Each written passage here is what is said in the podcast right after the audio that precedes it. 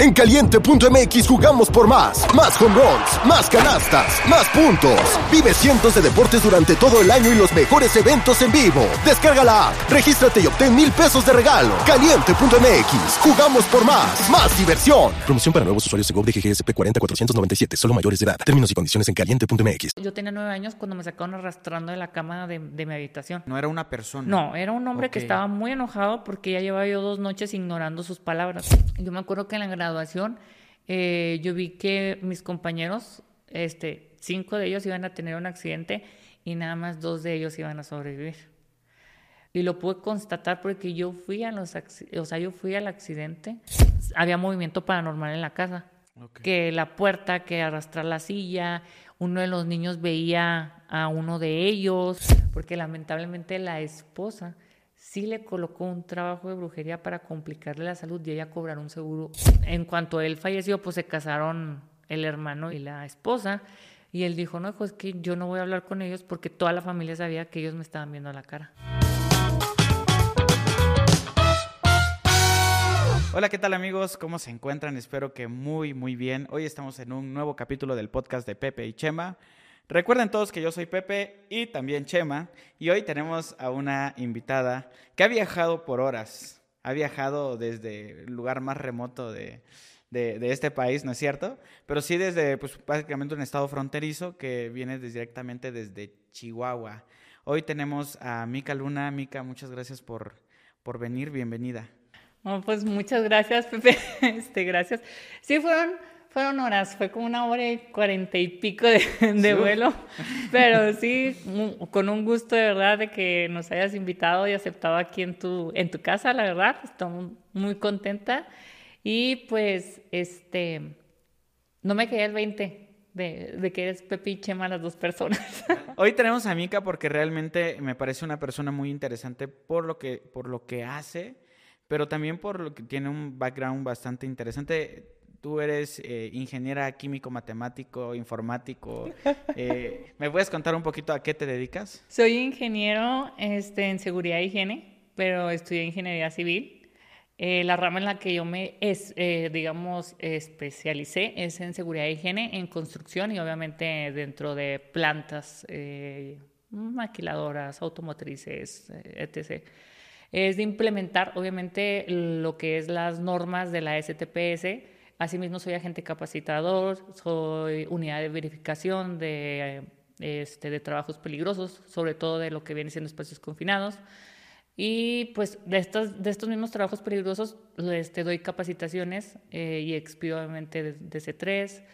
Eh, comunidad de verificación es para liberar ese, eh, los trabajos peligrosos, eh, verificando que todos te cumplan con, obviamente con la normatividad. Como ustedes pueden ver, pues eh, Mika Luna es una persona que es bastante preparada, sobre todo también, te lo, te lo digo aquí, eh, caes bien, o sea, caes bien, me caes bien. Y, y cuando estábamos platicando hubo una cosa que me llamó la atención, porque a pesar de que tú prácticamente vives de lo que te dedicas, de la ingeniería civil, de todo lo que haces, Mika eh, es una persona que tiene, de- digámoslo de cierta manera, eh, la palabra no sé, poderes o cuál sería la, la palabra correcta o dones Hoy en día le llaman habilidades o dones. Ajá. habilidades ok en la clarividencia en la eh, ¿cómo, cómo se Clariaudiencia. ajá Eh, bueno, eh, nací con el don de medium. Desde, obviamente lo desarrollé, empecé a los seis años.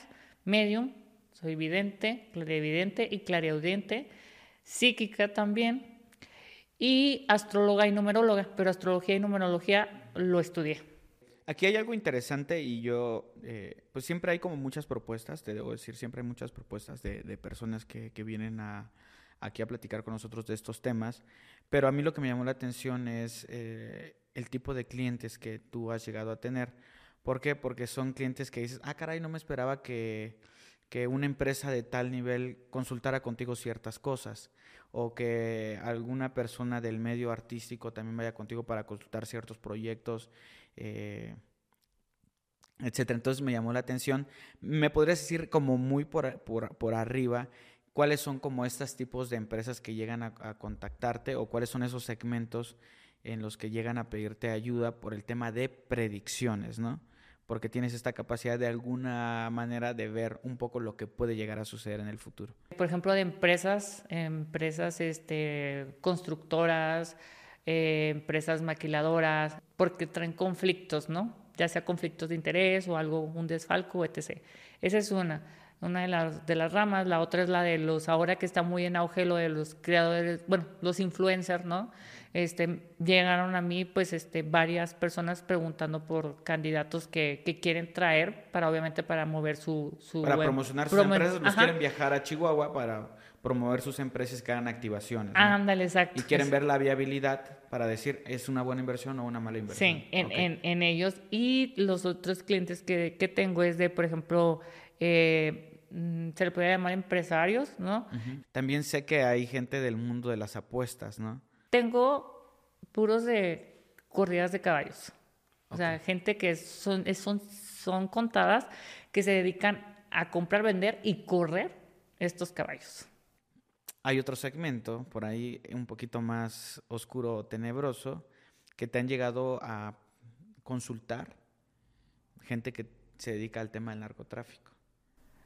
Sí, pero fíjate que ahí es, fue por una, una, una visión que yo tuve de, de, esta, de una chava que estaba conmigo entrenando en el gimnasio, o sea, X, las dos no nos hablábamos ni nada, pues una morrita así, buchoncita bonita, ¿no? Bien, una jovencita bonita, y de repente ella pasa a un lado de mí, me, me da ese flachazo de, de un, un atentado.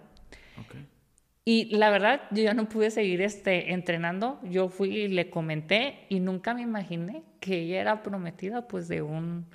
Pues le decimos en Chihuahua, le decimos en mi rancho, uno de los pesados de ahí del, del, estado. Entonces, eh, pues ese, el, el pesado me, me, contactó porque tal y cual, como había visto el atentado, es un, es un atentado que ya le había pasado también eh, okay. anteriormente. Ok, bueno, ahorita nos platicas un poquito más a fondo de esa, de esa parte. Vamos a, vamos a regresarnos un poquito, un poquito atrás para lograr entender una, ¿qué es, eh, qué, es lo, qué es la capacidad que tú tienes para poder predecir de alguna manera lo que puede llegar a suceder, eh, de dónde nace, cómo viene, cómo se desarrolla. Siento que todo lo que yo he vivido en mi vida ha sido como una lección okay. para aprender y base complementar con lo que yo nací de, de, habilidades, complementar el conocimiento con las habilidades para este, ayudar a, la, a, las, a, las personas. ¿Cómo visualizas las cosas? ¿Cómo te llega la información? ¿Cómo aparece en tu mente? ¿Qué es lo que sucede allá adentro, digámoslo así, que te permite decir, ah, va a pasar esto, esto, esto y esto? Entonces yo te, eh, yo te pregunto, por ejemplo, oye, fíjate que tuve... Eh, tengo un canal de YouTube, ¿no? Y eh, estoy muy interesado en saber eh, si va, va, a seguir creciendo, si tengo que cambiar el tipo de temas, qué es lo que tengo que hacer en teoría para mejorar. Lo que sucede es que para mí son flachazos, son imágenes que empiezan a lanzarse como flachazos. Entonces son diferentes eh, fragmentos, tanto presente, pasado y futuro. Entonces, en esos flachazos yo veo desde tu niñez, tu adolescencia, tu adultez, hasta llegar al, a exactamente lo que tú me estás preguntando, que es tu canal, donde veo pues que obviamente lo formaste desde cero, lo que le has dedicado, que obviamente pues sí, tú, tú también tienes un trabajo y aparte tienes este canal, entonces pues sientes a lo mejor que a veces este, deberías dedicarle más de por sí a tu canal le dedicas el 100%, tú sientes que debes de dedicarle el 200 o 300% y te dejas tú siempre al último. Y la verdad es que tu canal va a seguir creciendo y va a seguir creciendo porque eres una persona, las personas que son muy claras, muy leales a, a, sus, a su propio sistema de, de creencias uh -huh. y de modos operando, la neta, triunfan porque triunfan. No hay, o sea, una, una jugada diferente, vaya. Okay. También descripciones. Este, por ejemplo, yo te puedo decir, oye, ¿sabes qué? Yo veo que en, en tu habitación, empieza escrito tu habitación, ¿no? Pues que tu habitación pintada tal vez de azul o de colores claros, tímidos. Eh, y en, a lo mejor dos, tres pantallas de, este, de laptops, se te ve que estás obviamente un poco cansado, agotado, pues estás trabajando acelerado, o sea, nada más se te ve que eres tú una persona y se te ve que te acompaña una mujer. Esa mujer se ve como de estatura promedio de unos 60 más o menos, piel apiñonada y cabello oscuro, largo hasta la cintura y usa gafas de lentes. Entonces tú me vas a decir, ah, sí sé de quién estás hablando, Mica. Ah, entonces ahí es donde empieza ese, esa, esa dar y recibir entre el cliente y yo, ¿no? Le doy esa descripción, dice, ah, es verdad, sí. Entonces yo necesito ver esto, esto, esto, y empiezo a dar más, más descripciones de los mismos flachazos que me van Porque imagino que hay gente que llega contigo y que dices que no, no creo, ¿no? Llegan como incrédulos y ya poco a poco tú les vas como demostrando a través de ciertas cosas o cómo. Eso me pasó con el pesado, fíjate. Me acuerdo muy bien porque yo cuando llegué ya con él, ¿verdad? Después de tantos vehículos y tantos pasados de tantos no sé qué terrenos y no sé qué tantas personas, ¿verdad? Este, llego y me acuerdo que, que se me queda viendo y abre los brazos y me dice, ¿y? Pues, ¿qué me ves? Yo la verdad me molesté mucho porque dije, no manches, o sea, yo todavía que vine por parte de tu prometida, porque pues yo vi el, el, desenlace por medio de tu prometida, no por medio de ti, porque pues tú me vales tres hectáreas, ¿verdad? Lo que te llega a pasar a ti. Pero me acuerdo que empecé a decirle, ah, tú tienes a fulanito y a sutanito, este, atrás de, o sea, izquierda, derecha, y portan esto y esto, y les apodan así y así, y físicamente son así y así, y todavía no los he visto. Dime, que dime si te debo algo. Y me dijo, me acuerdo que volteó y dijo, pues necesitamos que nos dejen un ratito este, eh, a solas, ¿no? O sea, nos quedamos a solas él y su, y su prometida para pues ya hablar más a fondo de eso. Ok. ¿Cómo te das cuenta que en teoría tienes la habilidad de poder predecir lo que va a suceder? ¿En qué momento dices, ah, caray, esto, esto me llegó, esta información me llegó? ¿Cómo tú te das cuenta que tienes esa capacidad? Me fui dando cuenta conforme fui creciendo, conforme las situaciones se presentaban en la vida. O sea, yo veía, no sé, cierta situación con mi mamá, con mi hermana o en la escuela y generaba ese, ese futuro, ¿no? Eh, y efectivamente, como yo lo había, no sé, dicho, predicho este, y visualizado mentalmente, al día siguiente, a la semana o un mes, se manifestaba tal y cual. O sea, no es de que me pase... ¿Recuerdas alguna cosa en específico que te haya hecho que te cayera el 20? Es decir, híjole, esto sí está muy claro como yo lo visualicé a cómo está sucediendo. Yo me acuerdo que en la graduación eh, yo vi que mis compañeros, este, cinco de ellos iban a tener un accidente y nada más dos de ellos iban a sobrevivir. Para mí fue muy fuerte porque yo ya era voluntario en la Cruz Roja. Y lo pude constatar porque yo fui, a los, o sea, yo fui al accidente y fui a la búsqueda de, de las personas. Me quedó, o sea, me quedó más que claro y sin duda cómo, cómo iba a pasar. Lo que yo no me esperaba y me sorprendió es, es la manera como, cómo se manifestaban las otras personas que pues solamente dejaron de, de respirar. O sea, mm, ahí fue donde me quedó más que claro que tenía mucho, mucho por ver, pero también mucho que aprender también. O sea, entre más me iba elevando, entre más iba siguiendo, yo sentía que más tenía que aprender eh, a estudiarle, buscarle de dónde viniera todo esto, porque te voy a ser honesta, Pepe, me llegó a dar miedo de ser una persona, o sea, yo le rogué, yo le pedí a mi mamá que por favor me, me llevara con un psiquiatra y que me diagnosticaran si yo tenía algo, porque a mí me sacaron arrastrando, yo tenía nueve años cuando me sacaron arrastrando de la cama de, mi habitación. Esta persona me arrastró por todo mi cuarto, me sacó al pasillo, yo le grité a mi mamá, mi mamá se lanzó sobre de mí y ahí fue donde yo le dije, mamá, creo que estoy loca. ¿Eso que te había sacado arrastrado qué era? Era un, o sea, una entidad, una, era un hombre. No era una persona. No, era un hombre que estaba muy enojado porque ya llevaba yo dos noches ignorando sus palabras. Entonces, porque todas las noches era de que se bajaba así, sentía como se hundía así literalmente el colchón y empezaban las personas a hablarme, a hablarme, a hablarme. Entonces, yo no dormía, o sea, yo tenía que usar, desde muy pequeña empecé a usar medicamento para, para dormir. ¿Y tú no sabías esto de la clarividencia? No sabías absolutamente nada de este tema. No, no. Me llama la atención esa parte de cómo tú fuiste de alguna manera procesando.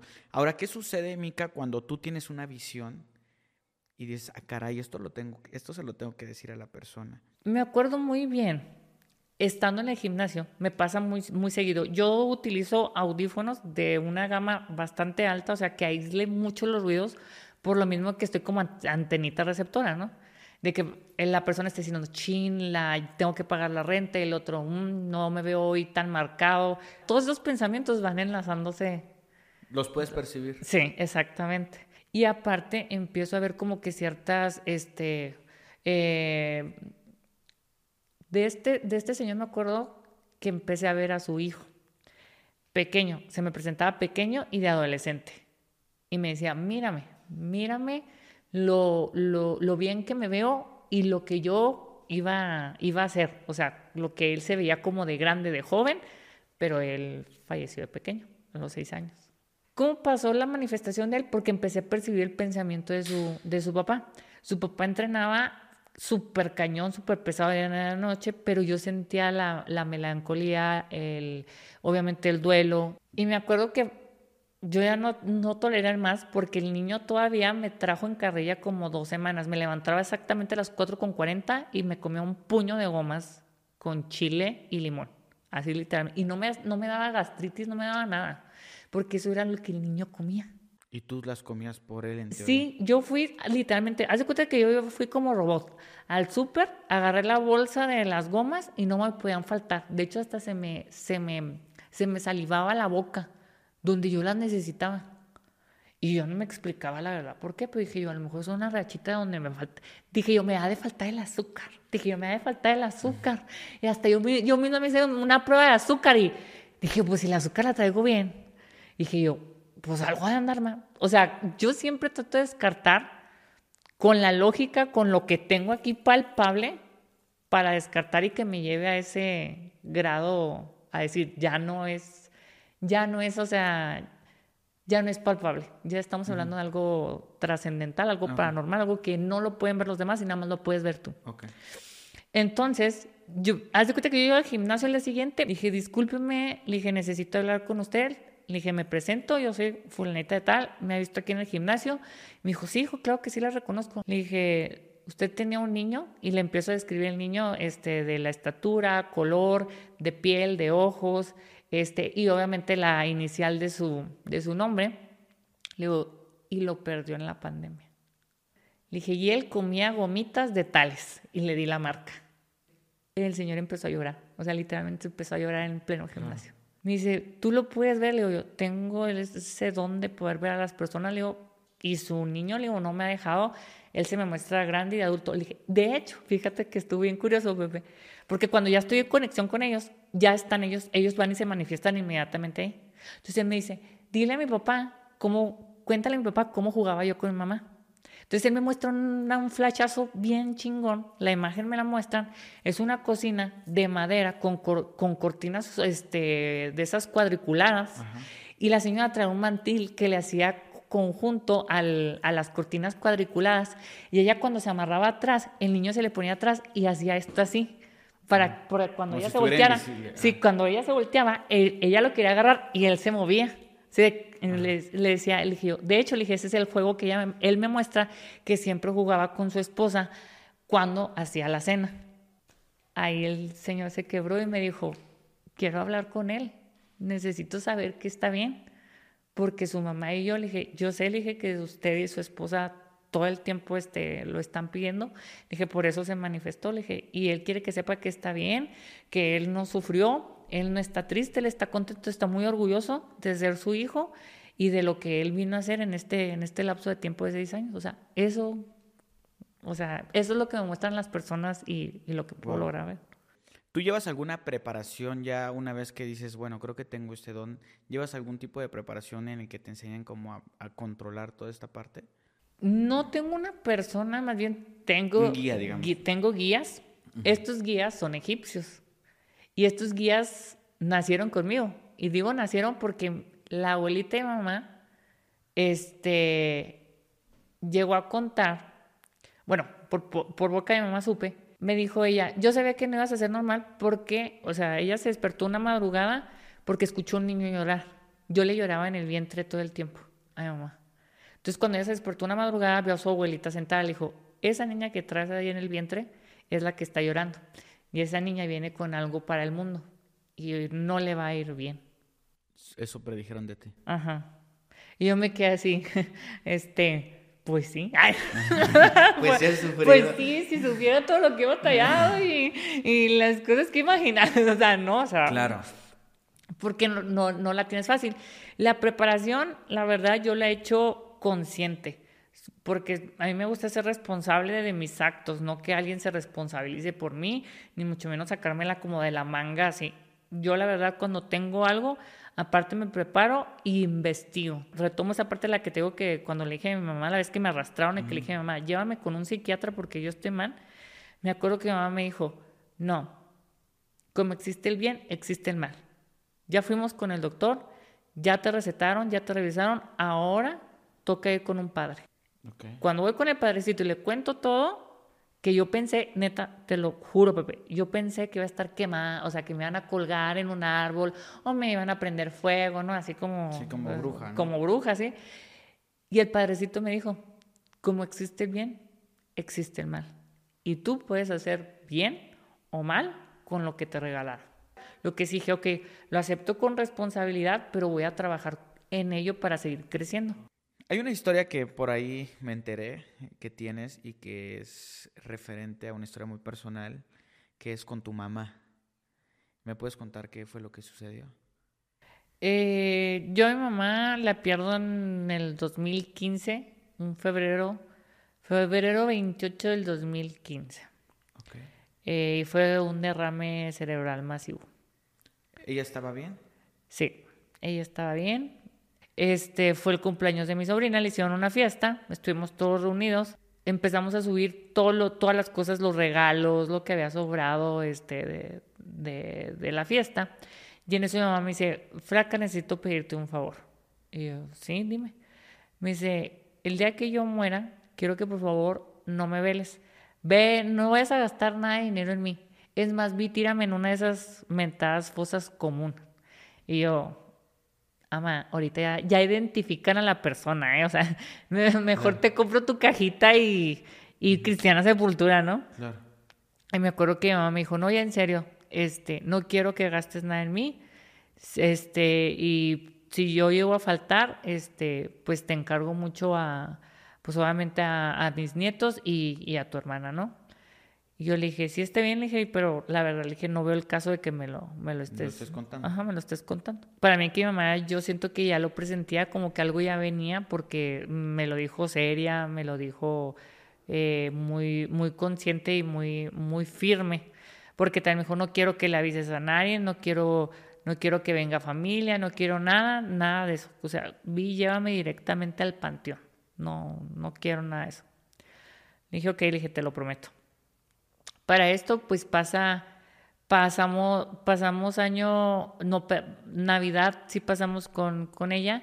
Entonces, yo subí una foto de un pino y yo dije, lo mejor está por llegar. Y es lo que te digo, es que uno no sabe qué es lo que uno está por, por que le llegue. Puede ser algo bueno o algo malo. Y en enero me despierta, pero me despierta como un sentimiento de, como si algo ya me faltara, como si yo ya estuviera pasando un duelo y me empieza a dar mucha tristeza y, y, me, y en eso empecé como a extrañar. Y me acuerdo que fui directamente, agarré el teléfono, agarré el celular y le marqué y le dije a mamá que estaba muy agradecida por la oportunidad que me habían dado de, de, ser su hija y por todo lo que me había enseñado y todo lo que me había mostrado. Bueno o malo como sea, pero que yo estaba bien agradecida y que si yo tenía la oportunidad de volver a escoger o volver a estar en su vida, lo haría de nuevo. Me acuerdo que mamá lloró, lloró mucho en esa llamada. Me acuerdo que también me dijo que, que lo sentía porque había sido muy enérgica conmigo. Y yo le dije que base a si yo no hubiera tenido ese, ese, ese régimen, por decir así, de ella, pues yo no sería la persona pues leal, y obviamente una persona claridosa, una persona que no te va a mentir, una persona que te va a ver directamente a la cara y te va a decir las cosas sin pena ni gloria. ¿Por qué? Porque no tengo nada que esconder y no tengo nada que perder. Llega febrero, ah, porque ella me había hablado en la mañana. Y yo le dije, ¿sabes qué? Voy a entrar a unas clases. Le dije, ahorita que salga te, te marco o cuando llegue a la casa. Me dijo, sí, está bien, voy a estar esperando tu llamada. Yo estaba marque, marque, marque, no me contestaban, no me contestaban. Pasaba, me acuerdo, como una hora. Me contestó mi sobrina. En ese entonces mi sobrina tenía nueve años. Y me dijo, tía, dijo mi mamá, así le decía ella a mi mamá, este, mi mamá está tirada en el suelo. Le sale espuma por la boca y no se mueve. Ahí dije yo, ya, ya, ya, ya se me fue. Ya, ya no la, ya no la, ya no la veo, ya no la tengo. O sea, no, no estaba. Y me acuerdo que me concentré y le dije a mi sobrina, sal de la casa y ve y toca puertas y pide ayuda para que venga la ambulancia porque tu mamá necesita ayuda médica, necesita los paramédicos. Me acuerdo que me dijo mi sobrina tan chiquita, me dijo, no, no puedo tía, mi mamá no me deja salir. Me acuerdo que yo le grité por el celular, sal con una chingada y toca puertas porque tu mamá necesita ayuda. Y escuché cómo tocaba mi sobrina y en la tercera puerta abrieron y pasó el celular y le dije, por favor, le dije, pídeme una ambulancia. Le dije, mi mamá está muy mal, está muy grave. Le dije, de verdad, le dije, necesito que llegue rápido la ayuda. Le dije, no me vayas a colgar. Ya llegaron los paramédicos y yo todavía seguía por el teléfono. Yo ya había marcado a mi pareja, había marcado a mi mamá, y, perdón, había marcado a mi hermana para arrancarnos a Delicias.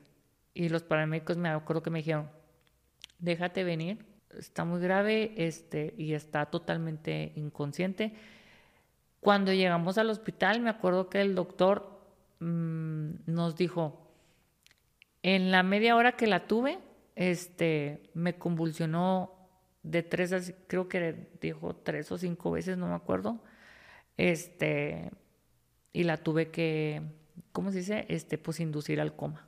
Eh, ya una vez confirmada la muerte cerebral, nos, nos preguntaron que si mi mamá era donadora de, de órganos. Mi hermana y yo contestamos que no, que no era donadora, pero que mi mamá siempre decía que uno entre menos tenga, uno más tiene que dar y que nosotros no nos íbamos a negar que si algo aquí este, servía para ella, o sea, servía, pues que adelante. Me acuerdo que el doctor me dijo, necesito que venga a ver a su mamá, porque mi mamá sufría del ácido úrico. Entonces, necesito que venga a ver a su mamá y que le hable, porque me dijo la enfermera que a usted sí le escucha. Entonces, eh, Entro y mi mamá estaba súper hinchada, hinchada, hinchada, hinchada con retención de sodio, de líquidos, este, y me dijo el doctor, si ella no, no, no, no baja todo esto de aquí a, los trasplantes, porque ella, ella se donó corazón, riñón, córneas, eh, hueso, piel, o sea, todo. todo. Y me acuerdo que yo me acerqué y le dije, mamá, dije, yo sé que ya estás cansada, le dije, yo también ya estoy bien cansada. Le dije, pero neta, le dije, es la última y nos vamos. Échale ganas, sí se puede. Y se le vuelve a salir las, las lágrimas a mi mamá. Y, y se las vuelvo a limpiar y estaba ahí el doctor. Me dijo, yo tengo fe, dijo que, que ella se componga. Ya le habían dado los santos óleos y todo, ya había ido un padrecito. Y de hecho me habían pedido una, que si podía llevar también una ambulancia y paramédicos para hacer el traslado, porque mi mamá estaba en un hospital público a un particular donde se iba a hacer todo la, el trasplante.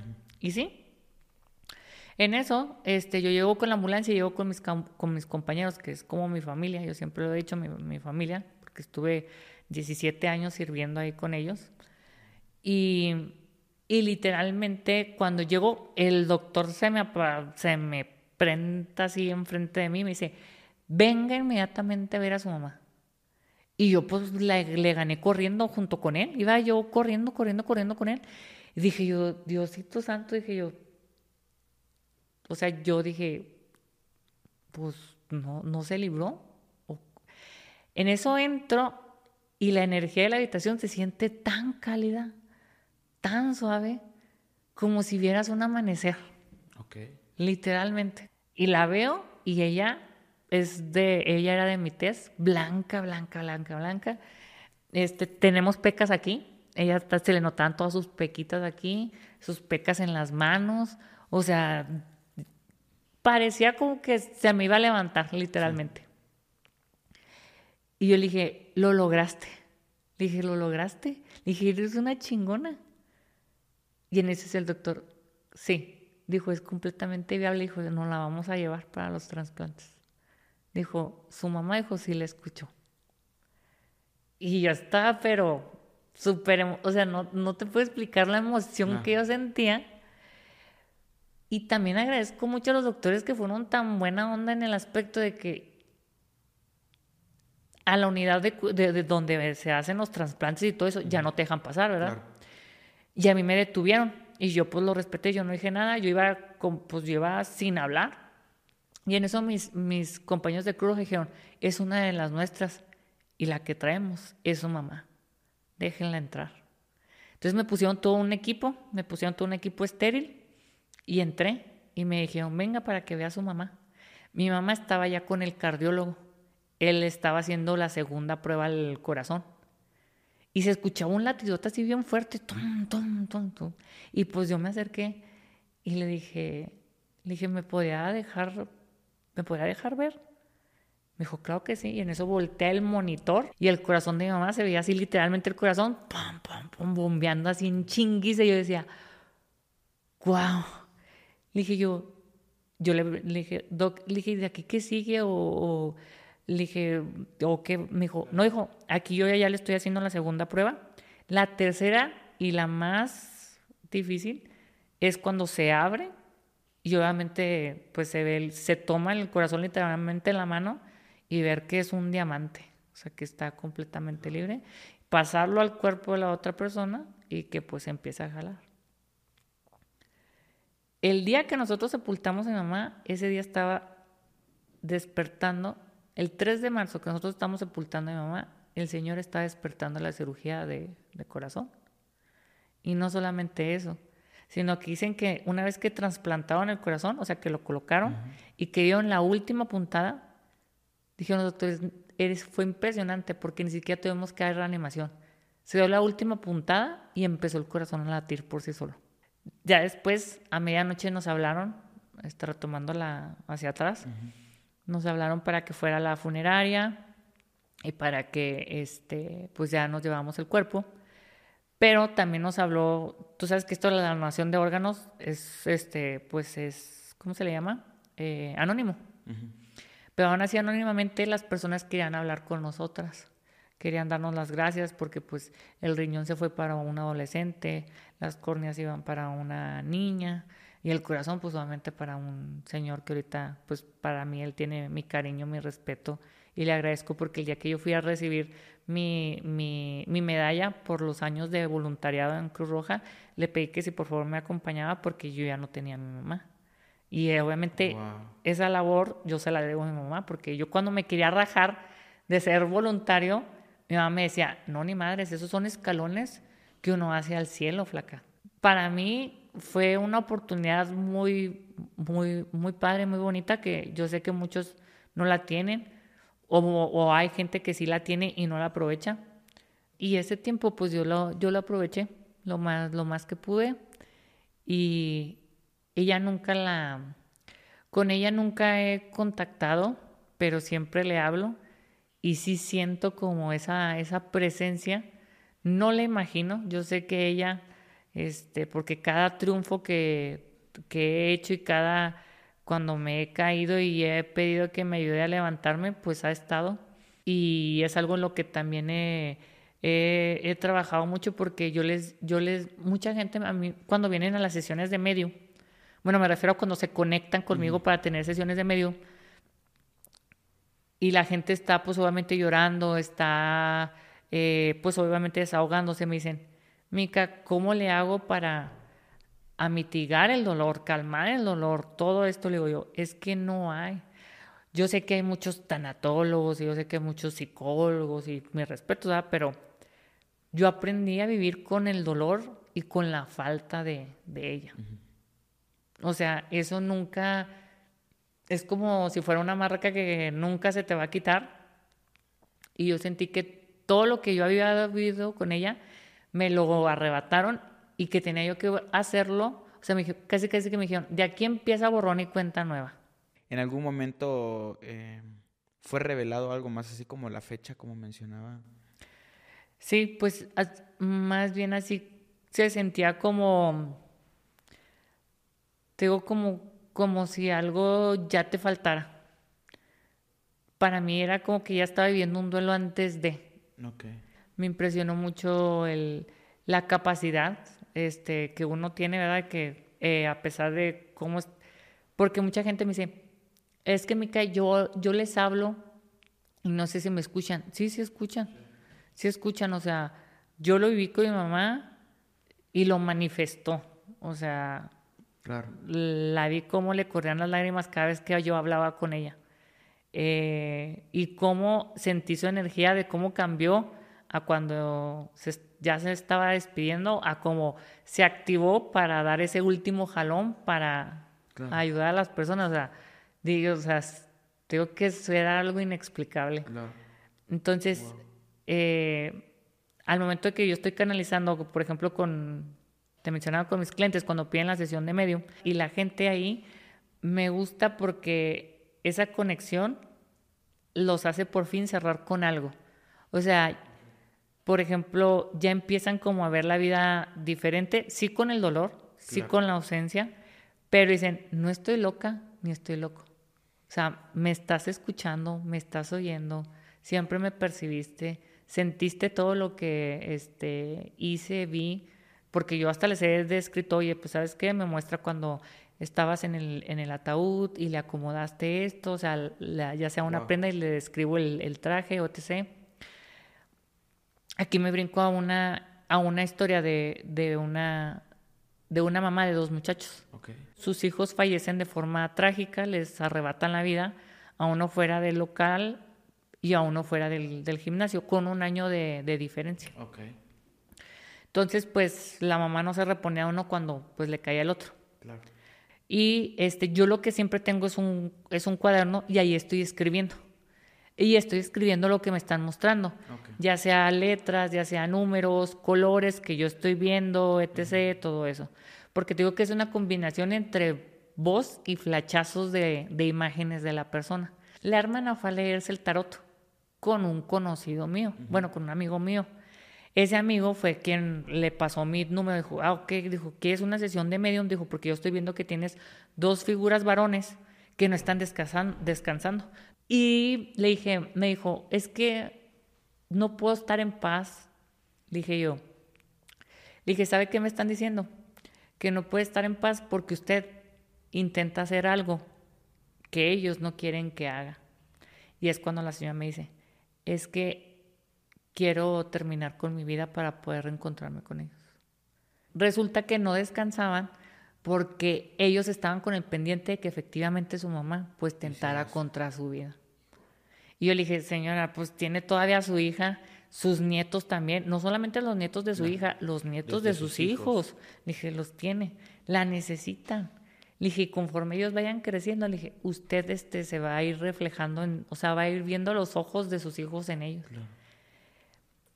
Literal, la señora se me, se me reestructuró muy, muy padre, porque de hecho tenía en acción, había movimiento paranormal en la casa. De que se escuchaba traía, este, que la puerta, que arrastrar la silla, uno de los niños veía a uno de ellos, o sea, estaba ya el movimiento bastante fuerte. La hermana a la semana, perdón, la, la hija a la semana me contacta y me dice, muchas gracias por la sesión dijo, no solamente mi mamá se tranquilizó, las cuestiones paranormales dejaron, de, pasar. Otra que yo sé que, este, ay, bueno, esta me pasó en el gimnasio y me pasó, se me hizo bien chistosa. Me tocó una chava que estaba comprometida y, este, se le murió el prometido. Entonces, ya él me traía correteada por todo el gimnasio y veo que la muchacha sale. Dije yo, ¿es ahora o es nunca? Salí tras de ella dije, hola, disculpa. Y lo me dice, sí, dice, dime. Le dije, ¿y tu anillo de compromiso? Y se quedó así, ¿perdón? ¿Tu anillo de compromiso? Me está preguntando un hombre y le empecé a describir el hombre. Alto, blanco, ojos de color, tas, tas, tas, tas, tas. Y me dice ella, ¿estás hablando de mi prometido? ¿Sí? El mismo que me está preguntando por su sortija de matrimonio. Pero yo ya le dije que pues en el gimnasio no se, no se, no se usan joyas. y también no se me hace justo para ti. Y luego me dice ella, o sea, lo estás viendo ahorita. Le digo yo, sí, le dije, no me dejaba seguir en todo el gimnasio. Y ella se le, así se le iluminaron los ojos, pero al mismo tiempo que se lo iluminaron, se le llenaron de lágrimas. Y luego me dice, le puedes decir lo mucho que lo extraño y lo mucho que lo necesito. Y luego yo, dije, él te está escuchando y todo el tiempo te escucha. Le digo, pero él ya entendió que él no pertenece ya aquí. Y él quiere que sepas una cosa, que la persona que va a llegar a tu vida, esa persona, él la escogió para ti. Tú ahorita, le dije yo, te castigas mucho en no buscar el amor o no encontrar el amor. Le digo yo, pero el amor te va a encontrar a ti. Le dije, y esa persona que va a llegar a tu vida, él la escogió para ti. O sea, ese hombre que vas a llegar, te vas a casar, vas a hacer familia, tú vas a tener dos hijos y vas a tener niño y niña. Y al varón lo vas a nombrar como, como, a, como, a, tu, como a tu prometido, el fallecido. Y ella se quedó más así, porque ella dijo, sí, dijo, yo he hecho yo, cuando llegue a ser mamá y tenga mi, mi varón, lo pensaba llamar así. Dije, pues está bien. dije, te lo va a aceptar tu, tu pareja, le digo yo, y tu pareja va a estar este, contigo. ¿Por qué? Porque esa pareja es, fue escogida para ti por él. Oye, en esto que mencionas que pues fuiste voluntaria para México, ¿te pasó algún suceso extraño? Eh, no sé, visitando algún accidente, pues ya ves que tú pues, en teoría tienes la capacidad de ver un poquito de más cosas. ¿Te tocó llegar a, presenciar algo extraño? La verdad, la mayoría de las veces sí. Y sobre todo en accidentes muy, muy trágicos. ¿Qué tipo de cosas veías? Eh, las personas. ¿Veías a las personas? Sí. ¿Y qué hacían esas personas? Las personas iban y, y, o sea, me hablaban, me pedían la, la, ayuda y me guiaban hacia donde estaban ellos. Hacia donde estaba literalmente el cuerpo ya sin vida. Eso es lo que llega a pasar en un carreterazo, en un accidente de carretera. Literalmente era, pues, camión, era, era camión, era un vehículo particular donde iban varias personas. Y pues eh, obviamente está la unidad de rescate, estamos los paramédicos, los socorristas y toda esa onda, ¿no? Ya sabes, el desmadre, gente va y viene y todo el rollo. Y en eso se me acerca un muchacho muy joven y, me empieza, me agarra la, la, camisola, así se le llama la camisa, el uniforme, camisola, y me dice, dice, disculpe, ¿se puedes venir a ayudar a mi hermano? Porque mi hermano está muy mal, está muy grave, pero el muchacho estaba muy insistente. Y pues yo obviamente pues estaba también atendiendo a otra persona. Yo le dije, sí, claro que sí. Le dije, deja nada más agarro mi, mi botiquín, porque pues ya lo había vaciado de, de, equipo. Y yo me fui, él, él, yo, él se me adelantó y yo lo fui siguiendo a él, lo fui siguiendo. Ya pasaba no sé cuántos metros decirte de distancia para, pero ya me veía yo lejos del accidente. Entonces, en lo que yo volteo y yo veo el accidente lejos, para decirle, oye, pues estamos muy lejos del accidente, pues qué tanto falta para llegar a ver a tu hermano en lo que volteo, ya no está el muchacho, o sea, ya, ya no está el muchacho así de pie hablándome, ya estaba tirado en una zanja, sentado, con los ojos cerrados, este, la boca cerrada, pero todo así, todo pálido, pálido, este, y morado. Y yo me acuerdo que me la, me la acerqué y le dije, ¿me, ¿me escuchas? O sea, yo empecé y a, y a hacerle, el, pues obviamente, para generarle el, el, ¿cómo se llama? Pues sí, el protocolo de que responda al estímulo del dolor y todo ese rollo, ¿no? Y en eso, haz de cuenta que si viene un aire, como ese aire de, de tipo película de terror, que sientes que ese aire te da un escalofrío y... Sí. Y ese mismo aire me llevó como que a ver a, a otro lado porque vi que venía corriendo como, como remolino. Y entre la hierba, entre la hierba seca, alcancé a ver la, la masa encefálica, o sea, el cerebro. Ajá.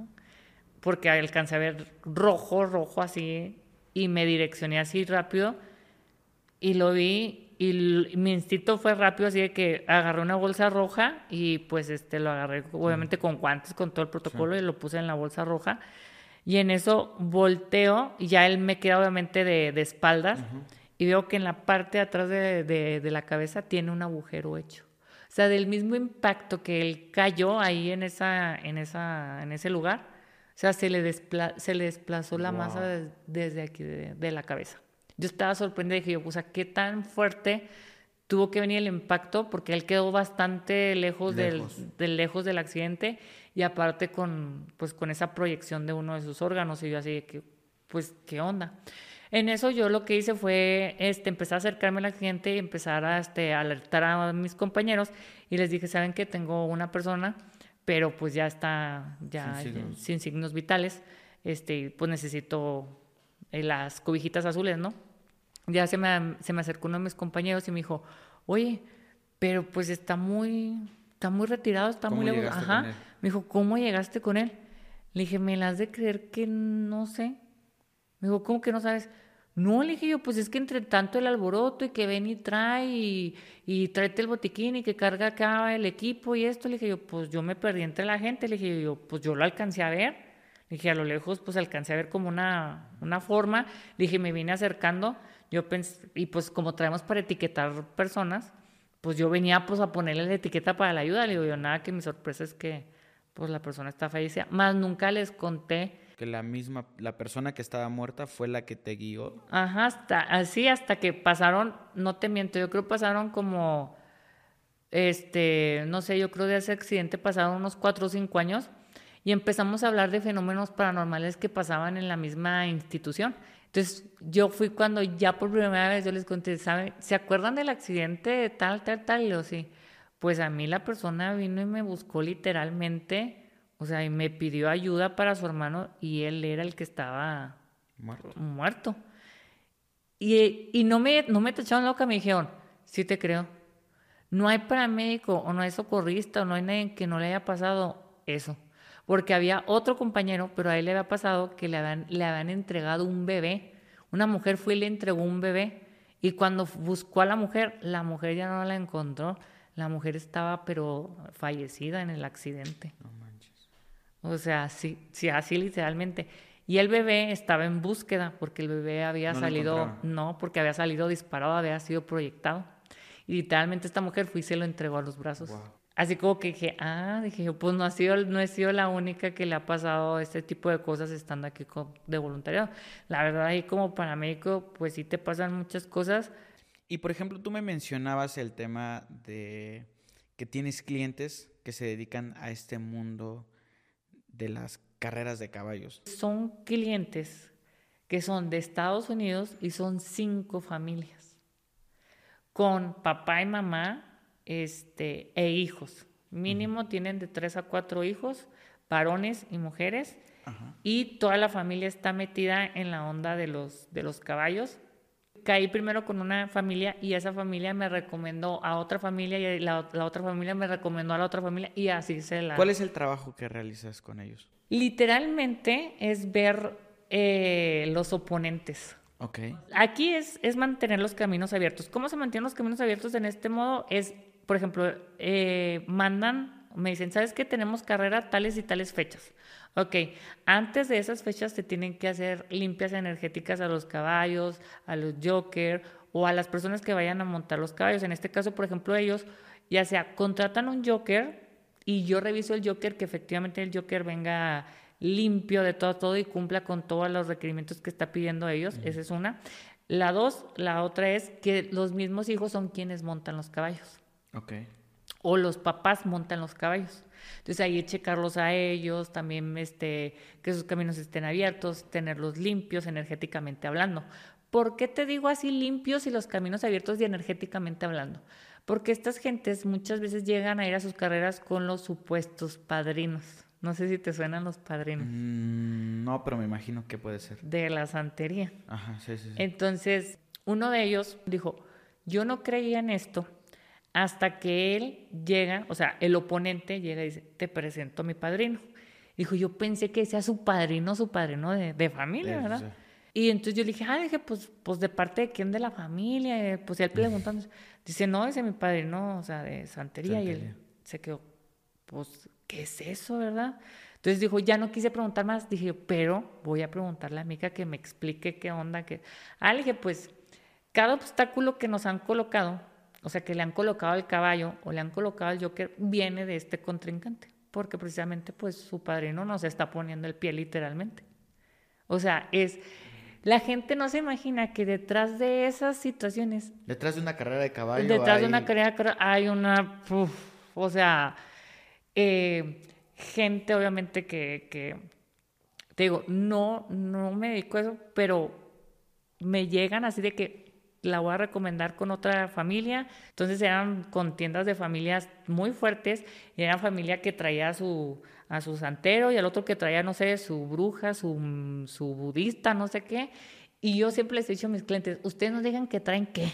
Ustedes digan, nosotros nomás traemos al de arriba, se acabó. O sea, no, no, ustedes no digan, no presuman, no, no cuenten, no hablen de todos modos la gente se va a dar cuenta al momento de que te estás defendiendo energéticamente. ¿Por qué? Porque te estás quitando todo lo que te están mandando. Entonces tu chamba concreta sería que dentro de las carreras es haces el trabajos como de limpia energética. Ajá. Puedes ver el resultado de la carrera.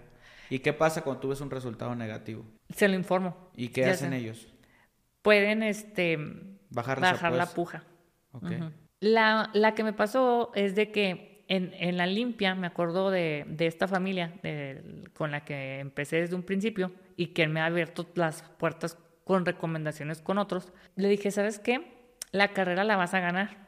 La carrera se ve ganada. Ellos traen unas yeguas muy fuertes, obviamente que son yeguas de, campeones.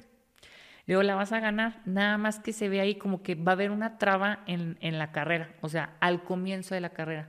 Si eso no lo solucionas, vas a perder la carrera. Pero tú ya por decreto, por default, por, por, por limpia energética, me están marcando que vas a ganar la carrera.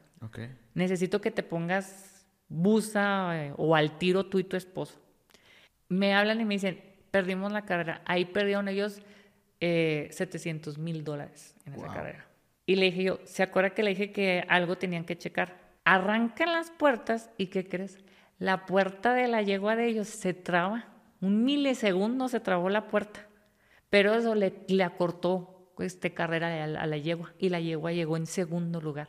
O sea, súper pegadita al otro competencia, pero llegó en segundo lugar. Entonces yo le dije yo, díganles que pues si tienen cámaras, pues que muestren las cámaras. Ahí van a ver el, el como el trabe, ¿no? Y efectivamente en las cámaras se ve que se trabó la, la puerta, pero fue de aldrede. ¿Ya tienes tiempo dedicándote a esa parte de las carreras?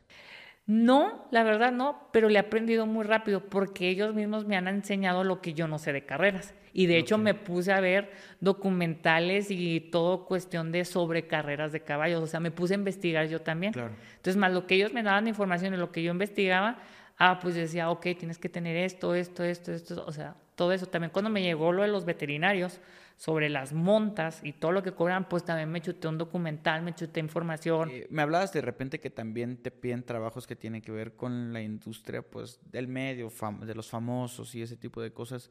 ¿Qué tipo de trabajos de repente te llegan a pedir para ellos? Cuando ya, por ejemplo, el, el, no sé, la estrella, el influencer, el que ya se le subió la pues se subió al ladrillo y ya se anda mareando. Me dicen, oye, pues no habrá algo para amansar a esta persona y, que no esté de prepotente con el equipo y podamos avanzar en el trabajo. Y yo, pues sí, sí hay. Nada más que pues va bajo su responsabilidad, ¿verdad? Porque pues esto no tiene que afectar en su, en su, ajá, en su creatividad pero sí ya tiene, al momento de que pues el, contestar, el pedir, el dar, ya tiene que haber una manera completamente distinta, pero también aquí va también de que ustedes no se vayan a querer sobrepasar con la persona.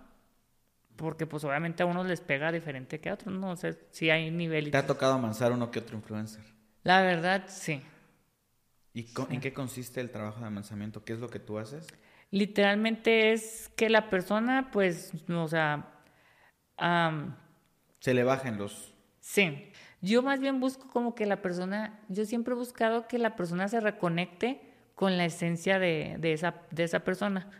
Eh, y, y si lo logro a tal, tal grado que me dice el, el, manager o la empresa o etc. Oye, ¿sabes qué? Sí le bajó tres rayitas.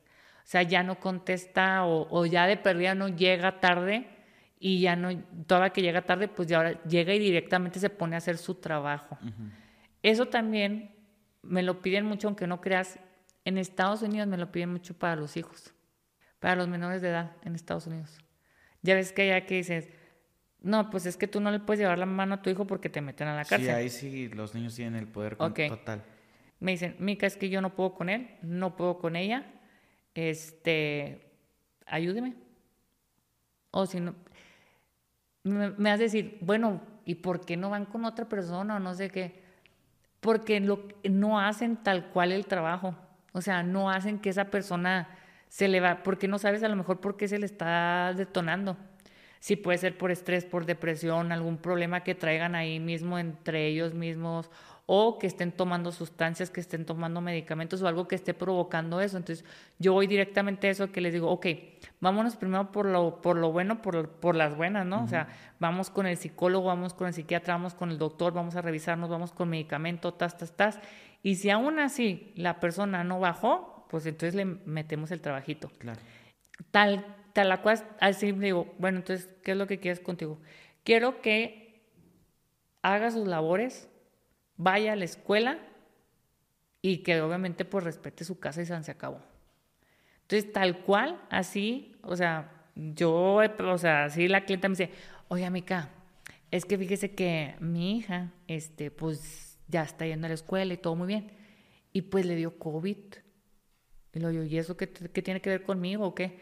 ¿No será por el trabajo que le dio COVID? Y luego yo, ay, Diosito Santo. Señor, es normal que su hija de estar de huevona, de tirando barra, de no hacer nada en la casa, moverla a, que va a la escuela y tiene un trabajo, señora, es pues obviamente que se le iba a mover la energía, o sea, se iba, se tiene que enfermar, se tiene que mover todo, o sea, no es perfecto esto. Entonces, es ahí donde yo también a veces, yo soy súper bien explícita en esa situación, en que, oye, lo que tú me estás pidiendo, eso es lo que se va a hacer, para que luego no vengan y me ah, es que se enfermó, ah, es que salió embarazada. ¿Pero por qué salió embarazada? Pues porque va a la escuela y el vato con el que se estaba viendo estaba en la escuela.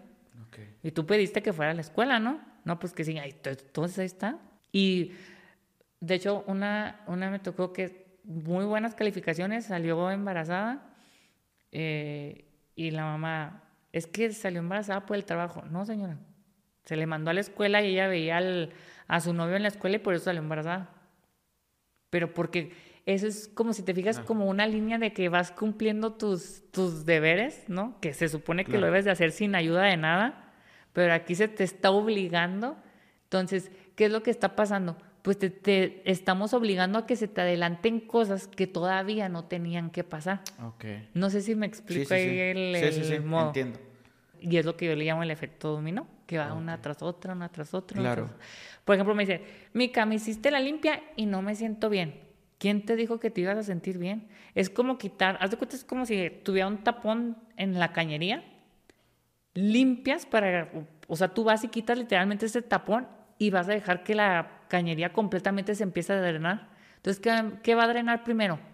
Pues agua puerca, agua sucia, basura, desechos, etc. Y luego va a empezar a limpiarse y aclararse esa agua. Literalmente, yo así visualizo como que va en la mente los pensamientos de la persona como sus acciones. Ok.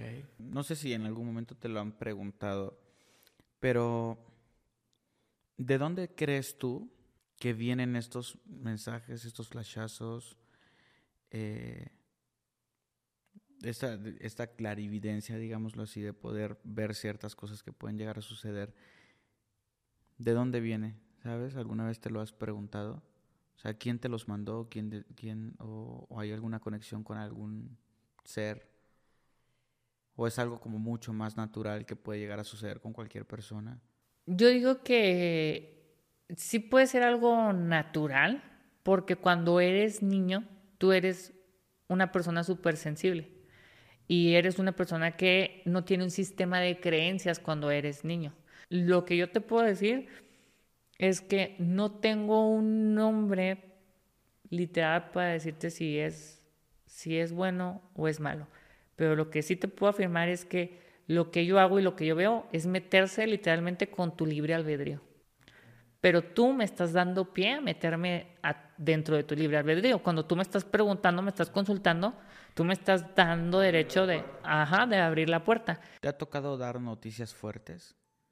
Noticias que tal vez no quisieras dar. Eh, el año pasado un amigo me preguntó si, si su mamá saldría positiva a cáncer y si ese cáncer sería maligno y cuánto tiempo de vida le queda si fuese un, un cáncer maligno. Le respondí, le dije, va a ser un cáncer positivo, o sea, va a ser cáncer, sí va a ser enfermedad de cáncer cáncer maligno y le van a dar más tardar dos años a tu, a tu mamá. Cuando se lo dije, se soltó llorando, porque efectivamente el doctor le había dado, o le dio dos años a la señora nada más de, de, pues, de vida, eh, con el tratamiento obviamente necesario para tratar. ¿Qué es lo más extraño que te han llegado a pedir en una consulta acerca de una predicción? Así que tú digas, ah, caray, ¿por qué quieres saber esto? Eh, me ha tocado casos, por ejemplo, de que, oye, Mica, quiero saber si mi hija fue abusada por mi expareja, ya que mi hija me dijo que mi expareja la abusó en ella de tal a tales fechas, de tales a tales temporadas. Me acuerdo de este caso mucho porque esta, esta clienta, yo estoy con ella 24/7 y me pudo mucho en el alma porque al principio ella la atacaba, la atacó la familia, la familia, su propia mamá, el papá de la chavita y pues de mala mamá no la bajaban y ella intentó este, quitarse la vida. Y para mí fue algo muy, este, me acuerdo que la hermana de ella me contactó porque pues estaba en el hospital y necesitaba con, este, contactarme. Le dije yo, es que no es verdad, o sea, checa cuenta bancaria. Esa, esa jovencita tiene una cuenta bancaria y le depositan tantos miles de pesos. Y es un hombre moreno, de estatura tal, con canas. Entonces empecé a, a, describirle a la hermana. Le dije, y no solamente, ve al cuarto y vas a encontrar este, pues ropa obviamente de, de buena gama, o sea, de marca, equipo este, celulares, o sea, le escribí todo lo que pudiera encontrar. Ella era una clientecita de, de años. Y se me hizo una tragedia lo que le pasó de que la acusaran de mala mamá la noche a la mañana y ella decidiera quitarse la vida porque pensara que en verdad era una mala mamá cuando su hija decidió tener una relación con su expareja y cobrar, o sea, digamos, recibir un dinero este, a cambio de tener una relación con él. Wow. Pero se vuelve más largo, Pepe, porque ahí te va. La morra, la morrita, pertenecía a un grupo de amigas que se dedicaban a ir a fiestas y en esas fiestas vendían sustancias y aparte de vender sustancias también vendían sus caricias. O sea, por, conforme yo iba avanzando, conforme yo iba avanzando, iba viendo más y más y más. Entonces yo le dije, ¿sabes que necesitas buscar ayuda a nivel, este, o sea, eh, asesorarte eh, con una persona legalmente? Porque esto se viene, porque ella tuvo que pedir asilo político en Estados Unidos. Porque la hija una vez que la sacó del, del grupo, del grupo este, porque la hija también este, llegó a consumir sustancias ilícitas, la metió a un centro, le dije yo, tienes a más tardar un mes para que consigas ese permiso porque te la van a ir a sacar. Le dije, iba a ser un familiar. Cuando la jovencita tenía 15 días de haber entrado, fue el primo hermano a preguntar por ella, porque la quería sacar. O sea, el primo también estaba, o sea, era una cosa. Una red ahí que tenía. Sí, era una red tremenda. Y le dije yo, es que ya más le dije, no podemos hacer, porque ella obviamente estaba asustada, estaba espantada. Y le dije, vende todo, vende tu casa, vende tus muebles, vende todo, vete a Estados Unidos, vete con tu hija, no vuelvas jamás. O sea, ya no vuelvas, le digo, porque te van a estar esperando. Y la van a estar esperando a ella. ¿Alguna vez eh, ha llegado alguna persona con familiares desaparecidos? Sí, todo el tiempo. ¿Qué es lo que consultan las personas? Si la persona está con vida y si la van a encontrar. Ok. La mayoría de la, es, no. O sea, no, no con vida y, no lo vas a encontrar. Yo me voy como al, a lo último que me, que me deja ver la persona, tanto en, en, mente, en pensamiento y en acción. Digamos que una persona que murió deja una señal y tú eres capaz de ir a buscar esa señal. Exacto. Y, esa, y esa señal me da un flachazo de lo último que, que presenció, que vio, tanto en vida como, como, como fallecida. Eh, ¿Qué, sucede con las personas que llegan contigo? ¿Se quiebran regularmente o dicen voy a seguir con la esperanza de encontrar la viva? ¿Qué tanto llegan a creer lo que tú les dices? Eh, cuando llegan conmigo ya es porque tienen mucho tiempo desaparecidos, ya, ya llevan más del año o años desaparecidos la persona. O sea, no, sí tengo personas que tienen la semana o meses, pero sí, este, sí son personas que van a, van a regresar. Ah, por ejemplo, una, me acuerdo que una clienta se consultó, me dijo, oye, este, mi prometido, ¿voy a durar con él o vamos a salir adelante? Le dije yo, mira, dije, para empezar, le dije, tú y él tienen muchos problemas, tienen muchas broncas. Le dije, y no, no van a durar. Y te voy a hacer una... Es que hay personas que te cansan con la pregunta porque están así como que... Le dan mil vueltas para que les quede claro y aún así no les queda claro. no, o sea, le dan mil, mil vueltas para que tú les digas algo diferente, lo que ellos quieren escuchar. No le dije, y ni siquiera van a tener, este, o sea, un futuro juntos, porque veo que él se dedica a algo, este, ilícito. Este, le dije, y le van a, pues se lo van a, se lo van a llevar. Ya no lo vas a ver. Y eso pasó este año. ¿Este año? Ella se consultó el año pasado y este año pasó eso con su prometido, como ella le, le llamaba. Entonces, ya cuando ella se consultó, ya nada más fue para saber si estaba con vida y si iba a regresar, porque los, de hecho la mamá y los familiares pues lo andaban buscando. Le dije no, le dije ya no lo veo con, con vida. Ahora quiero preguntarte esta parte de qué tan vinculado o está nada vinculado el tema tuyo con este mundo de brujería, digámoslo así, o es una cuestión que tiene que ver más con el universo. Porque ya ves que de repente los horóscopos, ¿no? Que están alineados con las constelaciones y esto y lo otro. ¿De dónde viene, digámoslo, esta parte? Porque puede ser, no, ah, pues dones como espirituales, ¿no? Que vienen de Dios. Ah, no, pues también está la brujería. Ah, no, pero también está esta parte del universo. ¿Esto pertenece a alguno de esos segmentos? pertenecen como del todo y al mismo tiempo de nada. Porque, por ejemplo, un trabajo de brujería te lo puedo ver, cómo fue realizado, cómo fue ejecutado, quién lo hizo, si una mujer o un varón, y puedo ver sus facciones. Me tocó un, caso, estas son unas hermanas, que estas hermanas tienen un negocio ahí en Chihuahua, es un negocio de, de cabello, bueno, sí, o sea, que se dedican a la estética del cabello. Eh, y son este, cristianas. Tú sabes bien que cristianos católicos, pues ahí tienen su... Entonces, ellos tenían un hermano. El hermano de repente llega un día a uno de los estudios y le dice a una de las hermanas, ¿sabes qué? Me siento mal, pero no me siento mal físicamente. En, energéticamente siento como si alguien me estuviera chupando mi energía. Todo el tiempo me siento cansado, somnoliento, no duermo bien. Y la verdad es que amo la vida. Sabes lo mucho que me gusta la vida y, lo, y de hecho lo que quiero recuperarme de, de, mi, de mi enfermedad, porque él estaba como enfermo algo, de, algo del corazón. Entonces, eh, de la noche a la mañana el hermano les cae en el hospital y les cae en coma. Entonces, la hermana que me conoce le comenta a la hermana, ¿sabes qué? Bueno, a la hermana mayor, le dice, ¿sabes qué? Llegó nuestro hermano al estudio, me comentó esto y esto y esto. Yo tengo una conocida que va a irse a arreglar el cabello, que ella tiene como dones, habilidades, de ver si esto es bueno y esto es malo. Y en eso la hermana se le queda viendo y le dice, ¿por qué no me dijiste antes? Dijo, porque pensé que no me ibas a creer y pues como somos cristianas, pues me ibas a tachar. No, dijo, háblale inmediatamente, háblale inmediatamente y que nos ayude. Me acuerdo que él me habla y me manda la fotografía y me dice, no me las de creer, mi hermano está muy grave en el hospital este, nos podrías echar la mano con algo, no sé, algo que podamos, algo que podamos hacer, porque eh, la mamá lo quería ver, pero no se podía, pues obviamente por el estado de coma. Entonces dije yo, aquí es donde yo lo voy a ir a, o sea, yo voy a ir a buscarlo, yo voy a ir a buscarlo, voy a encontrarlo y voy a hacer lo que, lo que yo pueda hacer. ¿Vas a ir a buscar al hermano? Sí. Ok.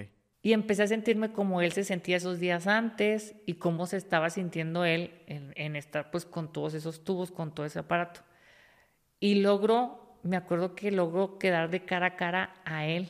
Literalmente abrí los ojos y cuando los abrí yo estaba en el hospital, le toqué el brazo y le dije que por favor despertara para poderse despedir de sus hermanas y de su mamá, que era muy importante que supieran que él, él partía con bien aunque sabíamos que no lo estaba haciendo, porque lamentablemente la esposa sí le colocó un trabajo de brujería para complicarle la salud y ella cobrar un seguro muy, muy fuerte, o sea, de dinero económicamente hablando, o sea, millones cobró esa señora por el fallecimiento de él. ¿Y hablaste con él? Sí. ¿Te contestó? Y me acuerdo que me dijo, estoy muy cansado, yo sé que algo malo me pasó. Dije, sí te pasó algo malo, pero ya no se puede hacer nada pero tienes que despertar y despedirte de tu familia, que es lo importante para que puedas partir. Y en lo que ya o sea, digamos que hice como el parpadeo, desperté en, mi cama, literalmente, o sea, yo creo me tomó, yo, yo creo que serían, yo vi el tiempo, yo me sentí que había dormido como 20 horas y habían pasado como 20 minutos. Me acuerdo que la noche me habla la hermana y me dice, Mica, ¿qué crees? Mi hermano despertó del coma y ahorita está con mi, con mi mamá. Te lo agradecemos mucho de corazón. Le dije, no me lo agradezca. Le dije, aprovechenla porque es una ventana de tiempo, porque él va a volver a caer en coma y del coma él va a fallecer. Aprovechen para que todos se puedan despedir y, se cierre bien el, el, círculo para que él pueda descansar en paz y ustedes puedan quedarse tranquilas. Y me acuerdo que ya se quedó muy seria, me dijo, ok, dijo, ¿es todo lo que ves? Le dije, en el aspecto de él, sí. Le dije, así que aprovechalo. Entonces pasó lo que yo les dije, ya después de que él se despidió con, de la familia, que la última fue la mamá, cayó en coma y del coma él falleció. Y pues después pasaron, pasó el fin de semana y la hermana mayor me citó en, el, en uno de los estudios y nos, nos encaramos las dos y les dije, aquí va a pasar lo siguiente, la, la esposa va a cobrar un seguro este, bastante millonario. Le dije, y ustedes van a ver muy poco a sus sobrinas, pero sus sobrinas van a estar bien, sus sobrinas están bien y van a estar bien. Le dije, ¿qué va a pasar con nuestro hermano? Le dije, su hermano está bien, pero no se pudo hacer nada. Le dije, yo hubiese querido que me llegara me acuerdo que una de ellas se culpaba mucho por la que, con la que se había ido a, la menor, con la que se había ido a, quejar de, de, esa situación energética que sentía. Y pues lamentablemente ella se echaba la culpa de que por su culpa claro, de que no le prestó la atención. Y le dije yo que pues no, no era el, el, caso, que había que seguir adelante y pues lo, el chiste era nada más que entre ellas se, se cuidaran porque ella, la mujer, lo único que quería conseguir era el dinero, el seguro de vida. ¿Alguna otra cosa rara que te llegue a preguntar la gente? He relacionado mucho las preguntas con el amor. Con el amor, casi todo es amor. Sí. Si me es fiel, si me es leal, y si me es desleal, ¿con quién es? ¿Dónde, cómo y cuándo? Así, literalmente. ¿Y si les das la respuesta tal cual de dónde, cómo y cuándo? Hay unas que sí, hay otras que no. ¿Por qué? Porque yo también veo la, la la cuestión de cómo, cómo viene la clienta. O sea, si la clienta ya viene nomás bien maniada y nomás por echar pleito, porque hay clientes que me han dicho, Mica, ¿te puedo marcar para que le digas a mi esposo que sí me está poniendo los cuernos? O sea, yo Jesucristo. Analizo eso y antes de soltársela, Digo, yo nomás puedo ver hasta aquí y hasta aquí es y es lo que te puedo dar información. Aunque yo pueda dar más, yo a veces yo sí me limito la información. La verdad, voy a ser honesta, la mayoría del tiempo me guardo información. ¿Por qué? Porque las personas se pasan a veces con, sus, con su manera de actuar. O sea, yo es donde ahí aterrizo a los clientes en mis consultas. Digo, ¿para qué vas a preguntar esto si no vas a ayudar, si no vas a, si no vas a, vaya, a colaborar con algo? Mejor no te destruyas ni tu mente ni la vida de la otra persona. Llegan, por ejemplo, y me dicen, es que, Mica, quiero que me haga un cruzamiento. Y yo, ah, chingado. ¿Qué es un cruzamiento? Exactamente, digo yo. Yo les, yo les pregunto a ellos, para ustedes, ¿qué es un cruzamiento? Pues que te cruzan de pies y de manos que para que no te hagan daño y no te hagan brujería. yo, ah, chingado. digo, ¿usted cree que yo, una persona que nací con, el, con dones, con habilidades, a mí me hacen brujería mínimo, neta, neta, neta, así, de trabajos de brujería, al mes, de 3 a 5, al mes.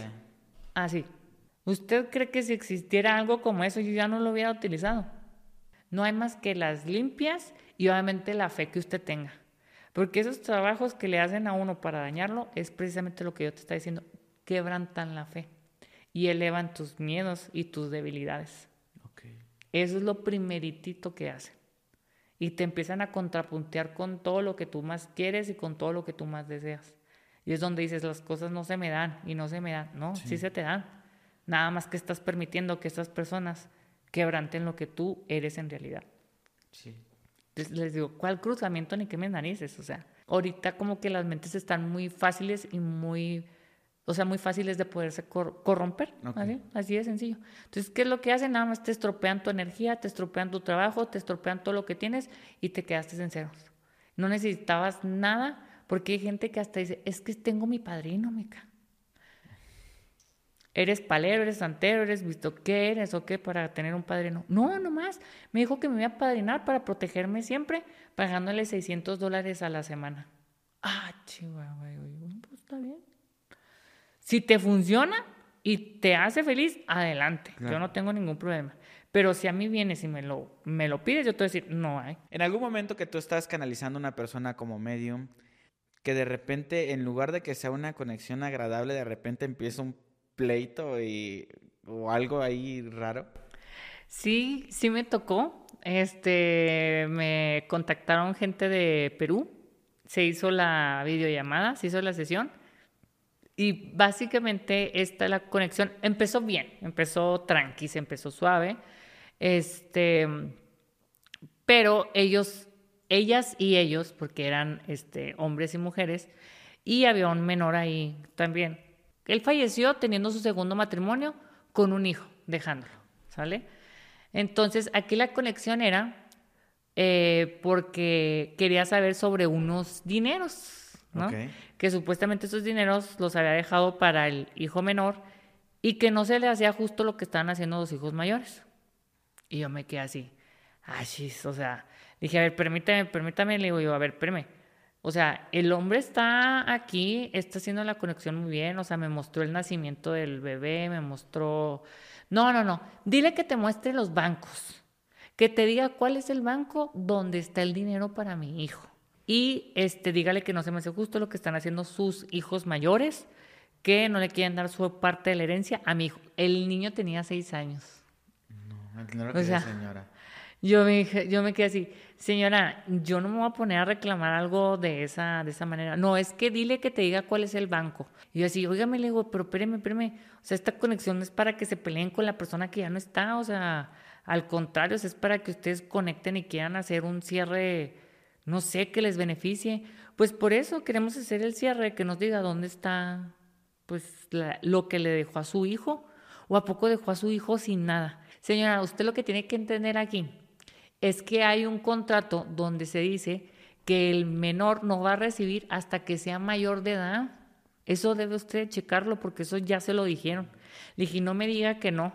Le dije yo, porque si quiere, le dije yo, le tiro hasta cartas para que vea que sí sale, que sí le comentaron que cuando su hijo de seis años cumplía la mayoría de edad, le iban a dar la parte que le corresponde.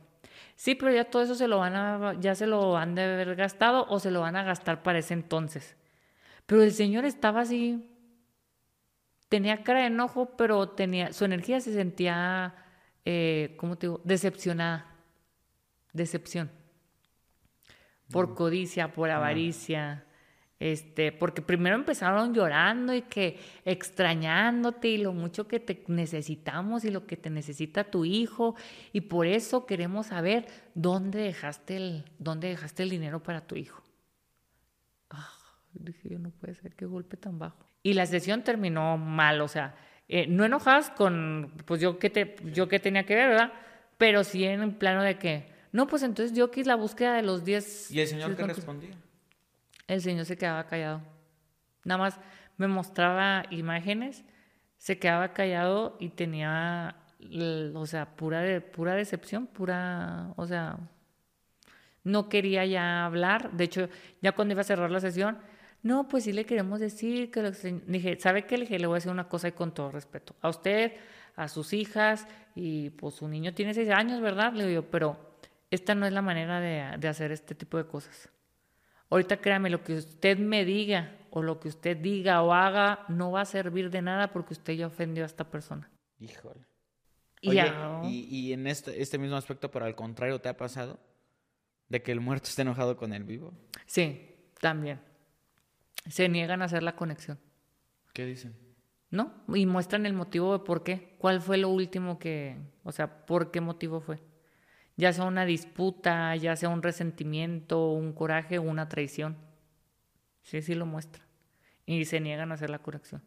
Entonces yo le digo, ¿sabe por qué no quiere conectarse? Me está mostrando esta situación. Un, un ejemplo, por ejemplo, ¿qué, qué imagen te dieron? Te dio uno.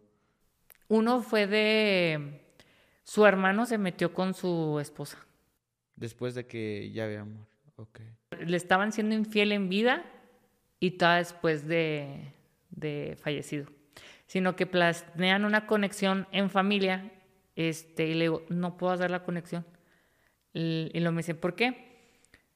Eh, no quiere o, qué pasa. Le digo, es que la persona no quiere, le digo, me está mostrando esto. En cuanto él falleció, pues se casaron el hermano y la, y la, y la esposa. Y él dijo, no, pues que yo no voy a hablar con ellos porque toda la familia sabía que ellos me estaban viendo a la cara. Y todavía les aplaudieron que después de mi muerte se casaron. Porque supuestamente la mamá decía, es que se casaron para proteger a tu familia, para que estuviera bien tu familia. Yo le digo, no señora, me está dando el no con la cabeza de que no. No se la cree, no se la compra y no se la vende. De hecho, yo le dije, uno de sus hijos no era de él, era del hermano. Y él ya lo presentía. Eh, no más que ella nunca se lo quiso decir, porque él sí llegó a enfrentarla por eso. Yo te quería decir, si pudiéramos hacer alguna cuestión en este momento, si es posible, si no es posible no pasa nada, acerca de algo que tú puedas ver de mí. Si me voy a morir no quiero saber,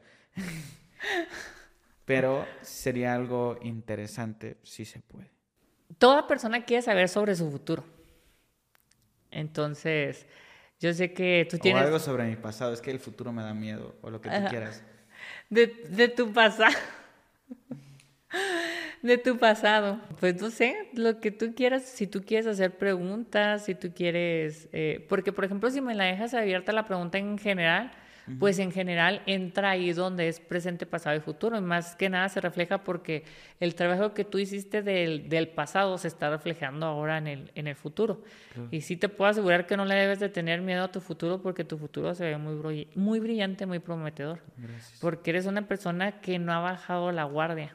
Y es verdad, no duermes, no descansas. Es más, a veces ni comes bien o no comes literalmente. Entonces dices, ¿de dónde viene la pancita? De las malpasadas, compa, que traes ahí.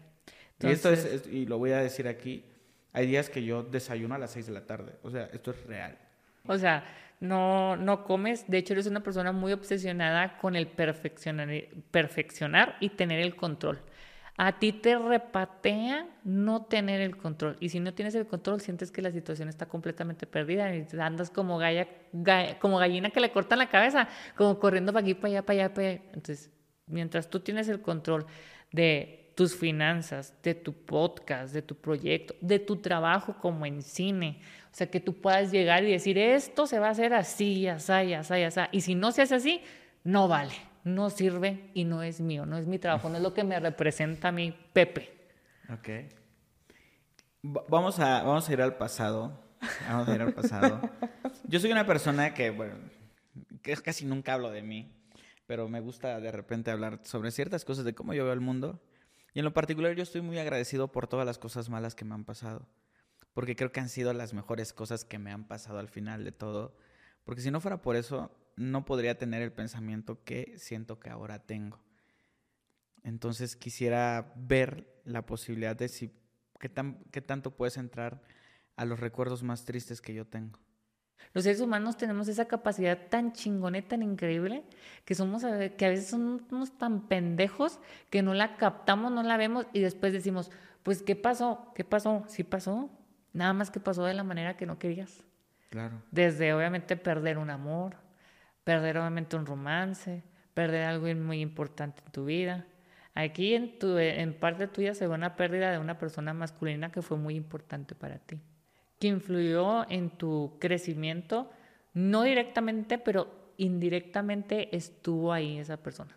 ¿Cómo, cómo era? Se ve una, de, así por favor, te digo que se ve una persona que es completamente, trae una luz muy buena, trae una luz blanca completamente, el destello es como cuando traen ese tipo de destello, a mí, a mí es porque es como el, la persona no ha sido tantas veces tocada o nombrada. Pero es una persona masculina que viene por el lado de la paternidad. Ok. Esa persona eh, me dice que es, una, es tu abuelo. ¿Mi abuelo? Ok. Él dice que él siempre vio en ti, o sea, desde que eras muy pequeño, que eras muy vivaracho, o sea, muy despierto. Él dice era muy despierto. Es por eso que en ti se te ve, eh, tus ojos de hecho muestran como un túnel. El túnel ese que yo veo es una visión de todo lo que tú traes de positivo en tus proyectos hacia tu vida, tanto del pasado hacia el, hacia el presente. Y es infinito. ¿Qué significa? Que tú no conoces todavía los límites de tus capacidades, tanto mentales, emocionales, ni nada. O sea, tú no te has detenido por nada. Y eso es algo que él me está mostrando. Vienes de familia, él dice que vienes de familia que no sabe detenerse, que trabajar duro desde abajo cuesta trabajo, pero logran tarde que temprano sus sueños y sus proyectos. Dice, él va a ser, o sea, él, él, él te ve con un premio en, en la mano. Yo sé que tú vas a recibir un premio muy pronto, ya sea a finales de este año o en el año que viene, por tu podcast. Ah. Pues ya veremos, ahí quedará guardado para... Ahí quedó grabado, pero si vas a recibir algo, él me muestra que recibes tú algo definitivamente que viene de este proyecto. Alguna nominación, algo que vas a tener que te reconozcan, te van a reconocer este proyecto y te van a, te van a otorgar un premio por esto. O sea, dejémoslo de la plataforma de, las plaquitas y eso. No, veo que es algo más allá. Y sí voy a decir algo honestamente, ¿eh? y no es por ser la barba, pero tiemblen los demás podcasts, porque la verdad, vienes fuerte. Muchas gracias. Pues evidentemente mi abuelo, pues sí, está, está, pues murió, está muerto, ¿no? Yo no lo, yo no lo conocí tanto tiempo porque yo estaba muy pequeño. O sea, fueron pocos años los que conviví con él. No tengo un recuerdo presente así de decir, de, recordarlo, pero sí tenía yo como 3, 4 años. Yo solo he tenido recuerdos de pensamientos de me lo imagino como, como, era, pero pues lo, lo, admiro, porque siempre fue como de ah, poner negocios y cosas y eso. Y en mi familia tal cual, pues no hay tanto esa cuestión del emprendimiento, pero conmigo sí. Creo que yo en, específicamente admiraba mucho eso de mi abuelo, porque decía, no, él que tenía, ah, pues una cantina, una cosita así. Entonces, pues, Sí, porque él habla sobre el reconocimiento. A él le gustaba mucho el reconocimiento de las personas. No es que viva, viva del ego, no, no. A, tarde que temprano a todos nos gusta que nos reconozcan nuestro trabajo. Es válido recibir esas palmaditas porque a veces eres bien culerín contigo, Pepe. ¿Por qué? Porque eres muy fuerte contigo, eres muy autocrítico contigo. Es ahí de por eso el control que tienes de las cosas. Ya, ayer justo me mandó un audio, no sé si la conoces, Marifer Centeno. Claro que sí. Ayer estaba platicando con ella y me dice, a ver, Pepe, mándame tu, tu, nombre y tu firma, ¿no? Y exactamente lo que me estás diciendo tú es todo lo que me empezó a decir ella. Es que tú no te consientes, tú no esto, tú no lo otro, te juzgas mucho, eres muy duro contigo. Y sí, o sea, cuando, cuando estoy editando y estoy solo, yo me aplaudo cuando hago cosas buenas y digo, qué chingón. Pero cuando no, es, uff, o sea, sí me dejo ir con todo y... Me identifiqué mucho contigo porque Mica Luna es así, un, o sea, salió de la nada también un emprendimiento, o sea, unos horóscopos, tres personas, tres chícharos ahí, este, que muchas gracias, ahorita ya son más, ya son más, este, pero yo decía, esto, esto que yo estoy haciendo me va a representar y me va a dar un proyecto a al que, al que yo me sienta satisfecha, pues hoy en día, ¿no? Lamentablemente, ¿qué es lo que pasa? Pepe, dime, entre uno más tiene, más quiere. Uno más quiere. Y es ahí donde decimos, y es que hasta cuando logre esto, y cuando logre esto, y cuando logre aquello, yo voy a ser feliz. No, ni mangos, o sea, no. es como cuando mis clientes me dicen, es que yo era feliz, o iba a ser feliz, o tenía la felicidad. No, a ver, espérame, mija. No deposite su felicidad en un vato, ni el vato tiene que depositar en la, felicidad en una mujer. Porque tu felicidad no va a depender de mí, Pepe, ni yo voy a depender de ti. Aquí va a depender de dos personas que son conscientes de salir adelante, de que no se hagan... Porque la gente se quiere escudar, es que me contó mentiras, me fue desleal y esto y aquello. Todos cometemos errores, pero depende uno de la capacidad que tiene para absorber esos errores y cómo los redireccionas sí, exacto. para hacer algo bueno de ello. Perfecto, Mica, pues muchas gracias, la verdad, por, por asistir a esta entrevista. Espero que a la gente le haya gustado y sobre todo que tú lo hayas disfrutado también. Eh, ¿Alguna red social donde la gente te pueda poner en contacto, lo que sea, si quieren alguna consulta o simplemente seguirte? Eh, estoy en las plataformas de Facebook, YouTube, TikTok e Instagram como Mica Luna Vidente. Pues bueno, creo que yo tengo bastante claro todo lo que puedes lograr hacer con todo esto. La verdad es que es bastante impresionante, o por lo menos para mí, sí me abre como un panorama diferente a cosas que no había visto y también a personas que acuden contigo para solicitar ayuda, ¿no? Me imagino que hay infinidad de diferentes temas que las personas pueden llegar a, a consultar contigo. Y pues bueno, no sé si haga falta algo por agregar, algo que quieras mencionar. No, pues en lo personal tampoco no, no, me quedo hasta ahorita así como con, con, las ganas. Al contrario, te agradezco mucho, Pepe, por tus preguntas. Este, muy interesantes, muy concretas. Me gustaron así porque pues te puedo responder así concretamente también, como me gusta hacerlo. Este, y no, pues nada, agradecerte a ti y a toda tu comunidad por, por darme aquí la bienvenida. Pues ya saben todos que este Pueden expresarse a través de los comentarios, obviamente con respeto. Yo valoro mucho eso. Los que no escriben con respeto, pues evidentemente los tengo que eliminar. Así que eh, agradezco mucho eso, agradezco de verdad que te hayas dado el tiempo de, de, venir a estar aquí y pues para mí ha sido realmente un placer platicar contigo. Y pues bueno amigos, a ustedes nada más que agradecerles por ver un capítulo más del podcast de Pepe y Chema. Recuerden que yo soy Pepe y también Chema y nos vemos en un siguiente capítulo. Hasta luego. ¿Qué tal? Bien. Sí, sí, Bien, sí, sí, me gustó. Hay muchas